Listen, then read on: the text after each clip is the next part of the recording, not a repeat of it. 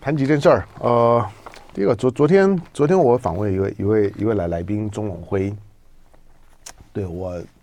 我坦白讲啊，因为因为因为当地的当地的情况，它是一个就缅缅北泰北这一块，它它是一个带着传奇色彩的地方，啊、呃，那个地方有许多的华人以及以及就是说跟中国的云南呢、云南啊、广西啊这一带呢，连通的一些一些少数民民族呢，他们的居住的区域，那本来他们的他们的居住的天然区域。好，但是从国共内战结束之后呢，这一块这一块在政治上面跟军事上面呢，就开始进到了三不管地带。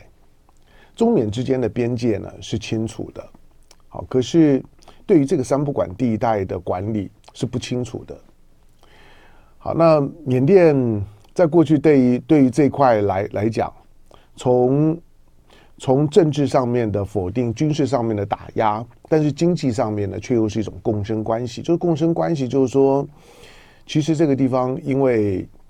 因为它是灰色地带，三不管地带，那。爹不疼娘娘娘不爱的哈，所以都靠自己。那又又是一个又是一个封闭的区域，没有出海口，所以所有的要进出呢，它都存在着风险跟不确定。它没有办法在一个封闭的形态下面呢，发展出太太跟国际接轨的接轨的这种的企业。制造业，因此所有在这个地方存活下来，因为需要需要钱嘛，啊，每个人都有发财的欲望，它发展的呢就会是就会是毒品。早期的时候呢是毒品。我昨天访问的钟永辉呢，他是在台湾呢，台湾从事反毒工作，无意当中呢接触到这一块之后，那开始。开始投入，那开始投入到就是说国国际的这种的禁毒，就是禁禁止毒品禁毒的工作。呃，让跟他，我我不能说是很近，因为他他这一他这三十年，这三十年的时间，有一半的时间呢，他都在缅缅北，主要在缅北泰北的这一块。那他过过去跟我跟我讲讲过了，我我也我当然也跟他开玩笑讲说，哎，我有有有机会真想跟你去看一看。他当然跟我讲说不要吧，他说，呃，去的时候呢，当然当然是有路径进去的，而且要要要进进去前的时候，像他们这种一看就知道是外来人士的，如果不是三十年前就已经进去，在在在当地有很多的人人脉，即使是不同的派系、不同的系统。那有很多的人脉，就算是这样，他说进去呢还是有风险的。那每次进进去要搜身，而且搜得很彻底，然后要换换搭呢，换搭他们的他们的交通工交交通工具，基本上面呢都是有有当地的这个呃所谓的所谓的民族啊、地方武装那。会搜身，会把关，然后换了之后才能够呢，慢慢的进到他们的核心区域。那他说他在那个地方呢，推反毒，刚刚去的时候啊，那个能活活下来真不容易啊，那简直要他们的命。不过慢慢时间久了之后呢，呃，开始发展一些一些当地的替代经经济作物，那主要种茶叶，种茶叶，种种普洱茶，所以。呃，他昨天讲的，在二零零五年之后呢，在国际的这些呢监控之下，那公开的认为呢，这个地方某某个某个某一块了哈，已经已经没有毒品，已经没有毒品这件事情，呃，没有没有没有天然毒品这一块呢，其实现在大家都在种茶，那他常常必须要进进去，那把一些的把一些的茶叶的产业呢要带出来。呃，之前我跟他聊聊的时候呢，他也，他也带了两两两块的这个当地的当地的普洱茶的茶砖呢，他就说哎，你喝喝看，跟跟跟这个就是说云南的这个普洱茶呢，味道有没有不一样？反正就就临近嘛。好，那那个茶茶砖呢也很漂亮，呃，一大块呢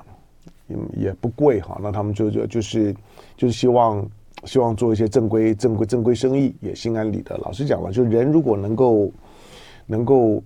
安安身立命啊，能够心安理得的生活，谁谁不乐意呢？都都乐意哈。那让大家呢要去动他们的时候呢，也没有借口。好，不过呢，这些年的时间，尤呃尤其在疫情期间的变化很大。疫情期间最大的变化就就是因为因为全球的风控、边境的管制，它导致了一个情况，就就是就是毒品的流通走走私变得极为困难。不只是正常人做做生意要走来走去的时候非常非常难，那经常要隔离，然后担心染疫，那飞机的航班呢也少很多，因此所有的人的流流动呢都出现封闭性。那那个地方呢像个岛屿一样，台湾台湾如果国民旅游大爆发，因为封闭嘛，哈，就是周围都海。那那个地方虽然并不周围都海，可是它也是封封闭的，它跟个岛屿形态是一样的。昨昨昨天，昨天中总会也提到，光光是善邦这个这这地方啊，三万五千多平方公里啊，它跟台湾一样一样大，它也是个封闭区，所以它要它的所有的这些呢，运毒、制毒、贩贩毒的要流通的，也变得非常非常困难。那当当毒当毒品。还有部分的这些在贩毒的这些的毒品呢，进进出困难之后，那怎么办呢？当然就要想其他的行业啊，就就是毒品的这这这一块呢，因为疫情呢也也被打乱了，它的它的它的供应链也被打乱了。那打乱了之后呢，好，那那想想看有没有还有没有什么什么暴利的非法的行业，那是可以是可以。在有疫情的情况之下呢，仍然可以做的，哎，那就电信诈骗。因此呢，这三年的疫情的是时间呢，让电信诈骗呢更为猖獗哈。你你你看到了台湾的青浦寨、柬柬埔寨、柬埔寨只是个中继站而已，从柬埔寨进来，但是真正的在柬埔寨落脚的诈骗、华人诈骗还不是这么多。那。因为它的隐蔽性呢，没有没有这么好，所以呢，你你总听到说在在柬埔寨如何如何，然后呢就被就被呢再转卖，你看这有一些的，有一些的这些呢，呃，本来是要去从事诈骗，结果宣称自己被骗，其实就就是你连你连要做要做诈骗集团的同伙都不够格，连诈骗集团都嫌你，都觉得你笨，都都都觉得你没本事赚不到钱，那。呃，好好一点的呢，可能呢都就被贬，被被被被打，被毒打。那差一点的呢，可能呢就会被送到传闻当当当中啊，会会闻闻风丧胆的 K K K K 园区。那有有的人就不见了哈，就像就像现在呢，在缅缅北的这个大混战了，那找找到了很很很多的很多的被甚至连草草掩埋都不算的这些尸体。那可能呢，都的都都是在这种背景下面呢所出现的，所出现的受害者。当然了，他们他们原来都是诈骗集团。任何一个从诈骗集团里面救出来的逃逃出来的，都会宣称呢自己是受害者，是被骗的。可是这么好骗吗？好，那不管怎么说呢，对，我在我在访问中，钟永辉是因为他对当地的人脉人脉熟。不过，我觉得在访问的时候，我也我也希望大家能理解哈，因为。因为他还在那个地方进出啊，所以有一些有一些呃，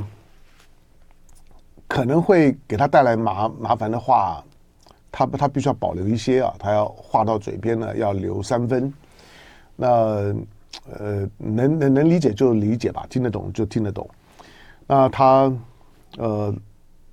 上个礼拜的时候他还在那儿，那这个礼拜回来，经常也走一走。大概过一两个礼拜呢，又要又又要去了。他也在观观望啊，因为那个地方在大大混战，所以呃，他也不敢说什么时候呢会过去。反正以以过去我跟他跟他闲聊的经验，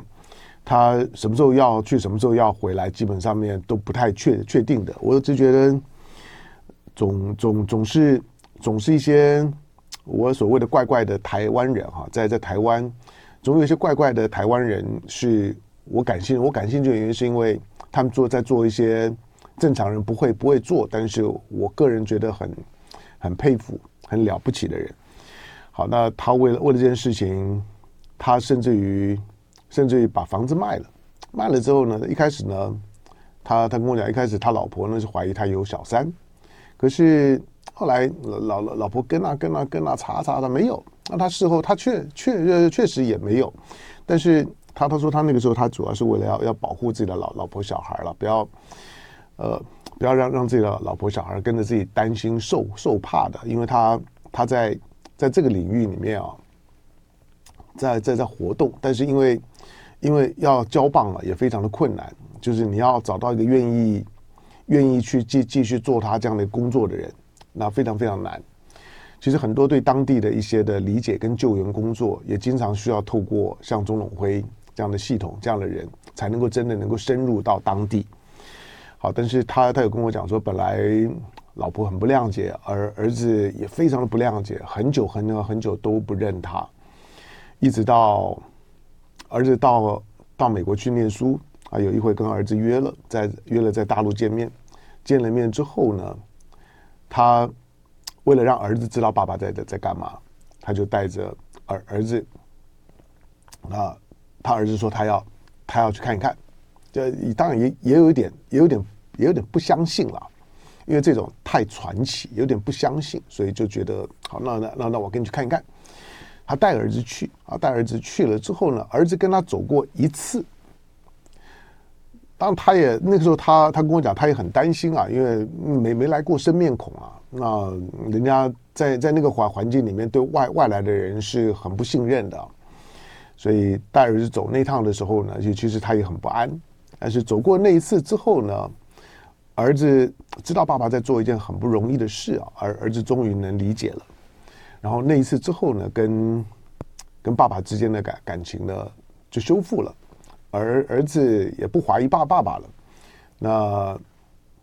他他就继继续啊，就孤身一人呢，就一一直一直在在做这些事情。他的这些基金会的成员也非常的简单，基本上回来的时候呢，就带一些带一些茶砖回来。啊、呃，有朋友长长时间呢会订的，那就跟他订茶砖。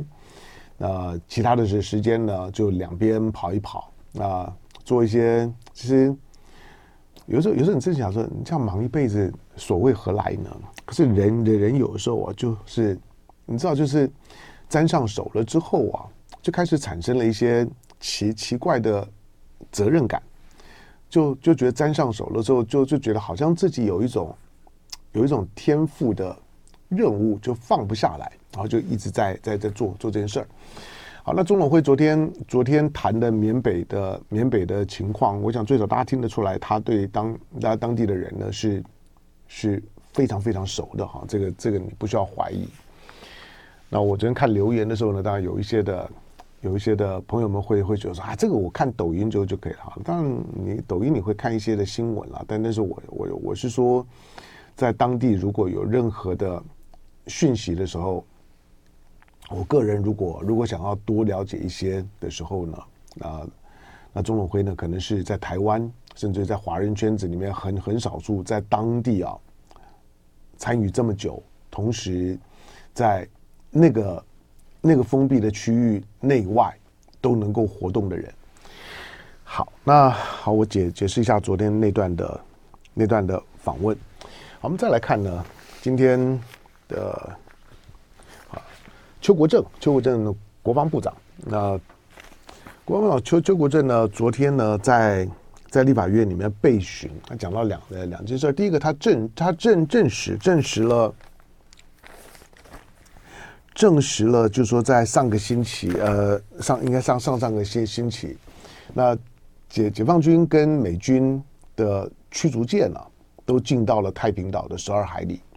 那之前还还不敢讲，反正在太平岛离离台湾也蛮远了，要一天的航航程也蛮远。所以什么事情呢都骗骗骗，啊！但是邱国正昨天证实，因为因为那一艘的美美军的驱逐舰是杜威号吧？那解解放军的驱驱逐舰呢，就是说伴随然后你到哪我到哪。那既然你进到十二海里，那我客气啥呢？平常对台湾，对台湾的太太平岛呢，还稍微尊重一点，就不会进十二海里。但既然你来了，那你你你反正台湾也不会对对杜威号动动手，那我客气什么？我也来。所以呢，中美的中美的就是说战舰呢，同一天同个时间进到太平岛的十二海里。好，另外呢，邱国正呢昨昨天呢提到，就是说当。当立法委员呢在提问说：“哎，你看你你看了民民进党的不分区名单嘛？民进党不分区名名单，那排名第一的呢是是觉得很莫莫名其妙，拿拿来拿来当工具呢，要去要去让让侯友宜呢触景生情了，让让让来恶心侯友宜的。那排名第二名的呢是这个黑熊学院的创办人啊之一啊沈博阳。”那黑熊要进立法院了，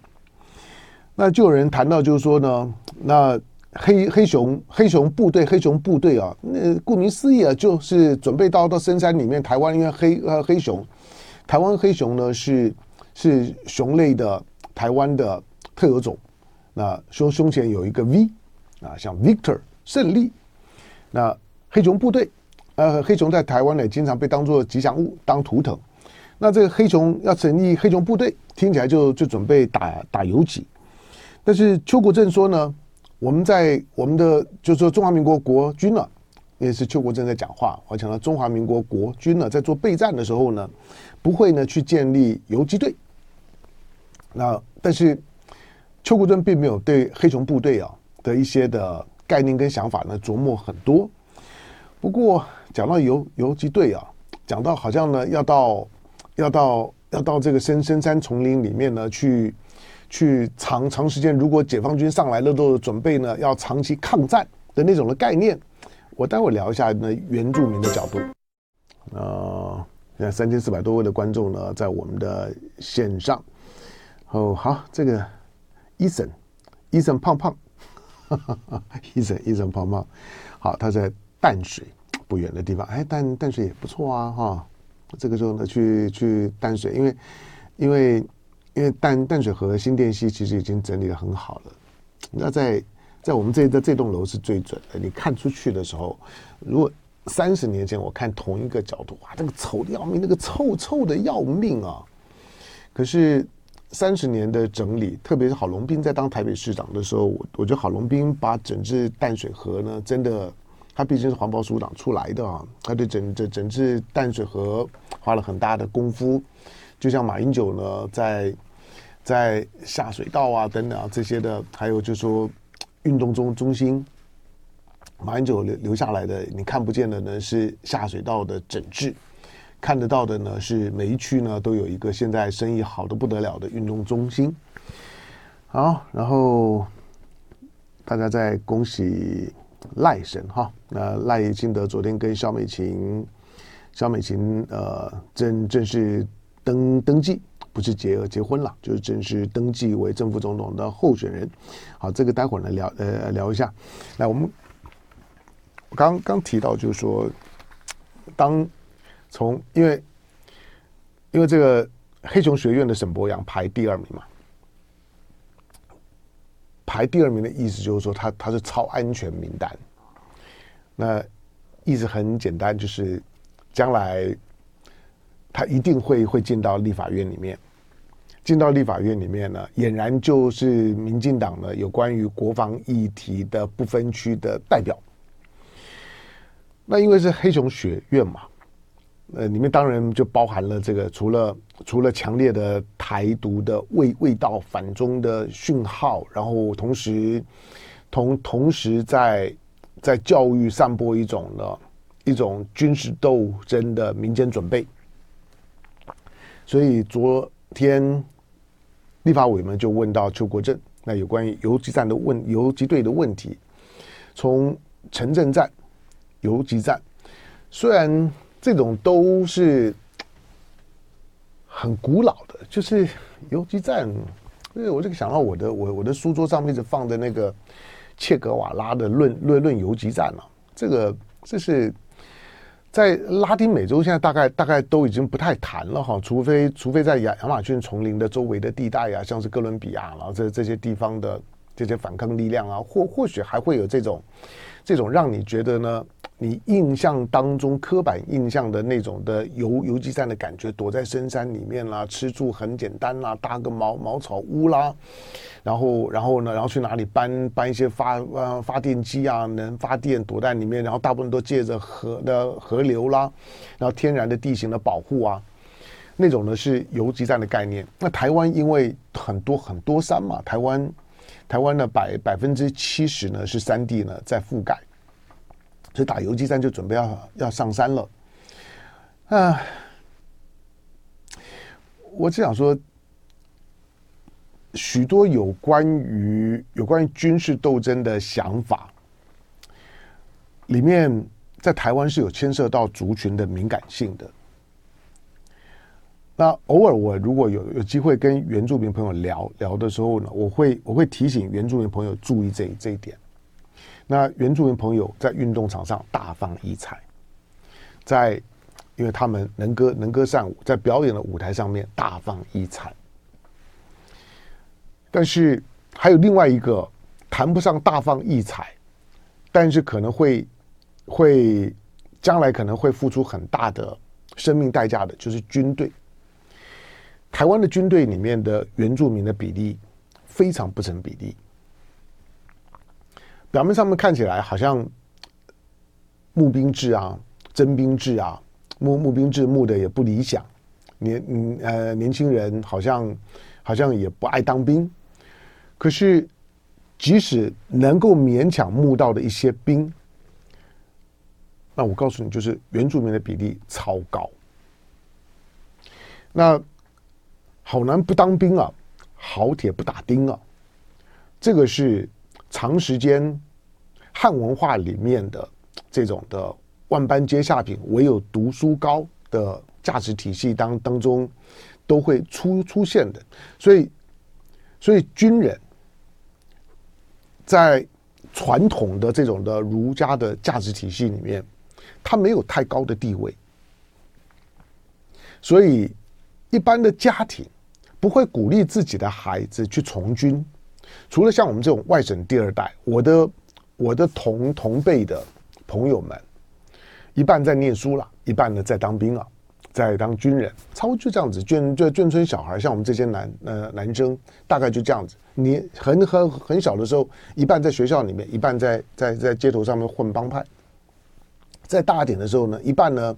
念文学校，那有的呢在科技啊各方面领域呢大放异呃异彩的，那有一半呢可能呢到到军队去了。好，但是现在你你你看到的。比如说原住民的人口，广义的十五族的原原住民，原住民人口大概四十几万，广义的原原住民呢四十几万，四十几万大概就占台湾的人口数的大概百分之二，百分之二的原住民，可是，在义务役里面哦，在义务役，就是反正时间时间到了就要当当兵的年年轻人，义务役里面。原原住民比例大概到百分之三点多，可能将将近百分之四。那既然是义务役，不是所有的人都应该要当兵吗？就是说说所有的年年轻的男性都要当兵，那为什么原原住民的比例就就超过他的族群该占有的比例？这不合理啊！这也是个这也是个玄机，就是告诉你就是。我直觉上面就是从从这两个数字的比例，就是为什么义务的比例里面原住民的比例会高于原住民占台湾总人口的比例将近高啊高出来快一倍，那就表示原住民比较不会逃兵啊，就就就是乖乖的收到兵单就去了。可是非原住民的部分呢，就会有很多的巧门，那个巧门巧到就就就是你看到很多的政治人物。明明呢，平常跑三铁的，在在干嘛的？呃，可是问他有有有没有服过役，用一种呢很奇怪的腔调，却深深的就是我有病，我呃呃什么僵僵直性脊椎炎，然后我扁平脚，我视力如何如何。这个台面上面的政治人物我就好多啊，就是跟我同一辈的台面上面的现传这两年呐、啊，我从当狱官排排排长下部队到我到我退伍，连成功岭两两个月加起来两两个月做满满了，两两年做做做满满，就是我们乖乖的服役，可是有很多人是是是不用服役的。好，可但是呢，原原住民的服役的比例就比比其他的汉族要高很多，汉族的逃兵就比较厉害。但你再看好，那那志愿役呢，就是职业职业军人呢，去当职业军人的原住民在职业军人的比例里面呢，就拉得很高了，就到百分之六啊，六点多。你想人口比例百分之二，义务役到百分之四。志愿役呢，就是这个职业职业军人志愿役的到百分之六点多，那你就知道很明显的跟人口比例不合了，对吧？那当然这跟社会条的条件、经经济条件有有关嘛，就跟就是就就跟我的我的我的小小时候的很多的同才朋友一样，就就是因为父母亲父父亲大部分都军人，那军人起码就就算吃吃不饱饿不死。要要说吃好住好不可能，但是饿不死，那那怎么办呢？如果如果书也念念的不好，那就去当兵吧。起码起码家里面呢有有最最起码的照顾。那时候小孩子生的多，家里面如果有一两个孩孩子在当军人啊，对家里面是有基本保障的。那很多的原住民的朋友当当职业军人，大概也也是这样的原因。就除了有保障之外呢，基本的收入呢是有的。比你呢去打零工啊，干嘛呢？要要要好。那慢慢的也有一些，也有原住民的这些职业这些军人身身上将领，虽然比例非常不成比比例，但是我我我说今天所有呢在在讨论打游击战的，然后呢要要要要进行呢长久的军事斗争的，那如果解解放军来了，就跟解放军拼了。要长期抗战的，那没有没有事的时候呢，也不断的呢发出一些恫吓的声音，在恫吓呢岛内呢跟他立场不同的这些呢政治立场的人人士派系，就就是我们黑熊部队，我们黑熊部队呢是不惜呢用用武力去捍卫呢台独的台独的立场。黑熊部部队如果真的要凸显呢他的主张，最核心的其实就就是这一点，不惜用武力。那个武力不不是只有呢，当真的你跟解放军在对干的时候，而是平常就不惜用武装斗争的方式作为台独的台独的主要的支持的力量。好，那我刚刚讲原住民是是非常值得关注的，就就是百分之二、百分之四到职业军人的时候百分之六，但是如果你要打游击，比如台湾，台湾有。有十几支的特种部部队，不同的类型的特种部队，这些的特种部部队加起来不少。有一些的有一些特种部队呢出来，像像像是像像是这种的呃，比如说像梁山特勤队好了，他们出来时候一定是一定是一定是戴戴头套的，就是不露脸的。那这种特除了增加它的神秘感。那增增加的它的这种的隐匿性之外，你有没有注意到？那那是谁在这特？因为那些的特勤队啊，特种部队，它有特殊的任务，体能那个各方面，除了忠诚度以外，那执行特殊勤务所需要的技能、体力非常的的重要。在特种部队里面，我之前有问过啊，特种部队里面原住民的比例。超过百分之六十，我刚讲百分之二、百分之四、百百分之六，从基本的数学，最近大家常在讲统计，从基本的统计你都会觉得、嗯、这个有也有问题。但是当你知道特种部队，那特种部队还有一些加急啊等等等等，尤尤其在特种部队，你要能够进去，你的体能，体能是非常重要的，而里面原住民超过六成，所以。邱国正应该告诉那些黑熊黑熊部队啊，你们如果真的要打游击的时候啊，不要不要牺牺牲原住民，不要把原原住民呢当做台独的佣兵，不要这样子干。我会看不起你们，就是原住民朋朋友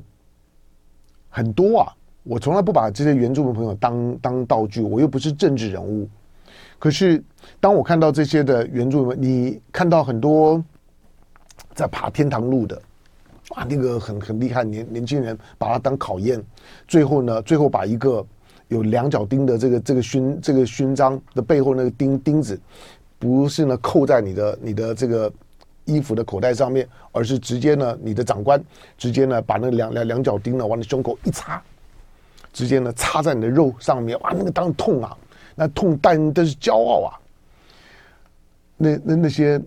大部分都原住民。我每次看到这些黑熊黑熊部部队的时候，你是把自己扮黑熊，还还是你想要养黑熊？你把原原住民当黑黑熊养是吗？可能没有人谈谈过这些事啊，也不会有人向我去做做这些整理。这些的黑熊黑熊部队是在养黑熊。是在把原住民当黑熊养，到时候呢，真的会会会去打游击的，会上上战场的那些的黑熊，当你知道百分之六十，超过六十了，是原住民的时候，你不会想喷饭嘛？平常呢，在网在网网络上面呢，讲一些的废废话的、带风向的、耍耍废的，那那些都不是我我我我虽然是汉人啊，可是。我每次看到汉人在在对待少少数民族、对待原原住民的方方式，我就很不好意思，差一点，差一点，差点骂脏话。就是这种的这种的心心态，在所有的民调里面呢，都可以看得出来。就是汉人，汉人里面呢，主要是闽南、客家，或或者。二战之后，一九四九年之后来来自大陆各省，像我这种的所谓的外省，第一代、第二代，彼此之间政治立场或有差异，但是碰到原住民的时候呢，那种阶级跟社会级歧视就会非常的明显。所谓的公公平那是假的，所谓的黑熊基本上面呢，并不是要把自己扮黑熊，很勇敢的去当黑熊，没有，是要养黑熊，而黑熊。其实，在部队里面很清楚，就是原住民。好，那昨天赖清德跟肖美琴，反正就登记了。蓝白河明明明天再说吧。就爱点你 UFO